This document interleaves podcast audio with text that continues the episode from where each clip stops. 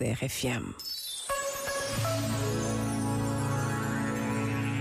Um filme recente intitulado A Caminho de Belém retrata o nascimento do menino Jesus numa versão musical que nos enche de alegria e de esperança. Neste dia em que a Igreja celebra a apresentação da Virgem Santa Maria, todos somos convidados a lembrar aquela que é a mãe de Jesus. Nesta pausa de reflexão e oração, quando o Natal já enche as ruas, façamos do presépio de Belém o centro de todas as celebrações.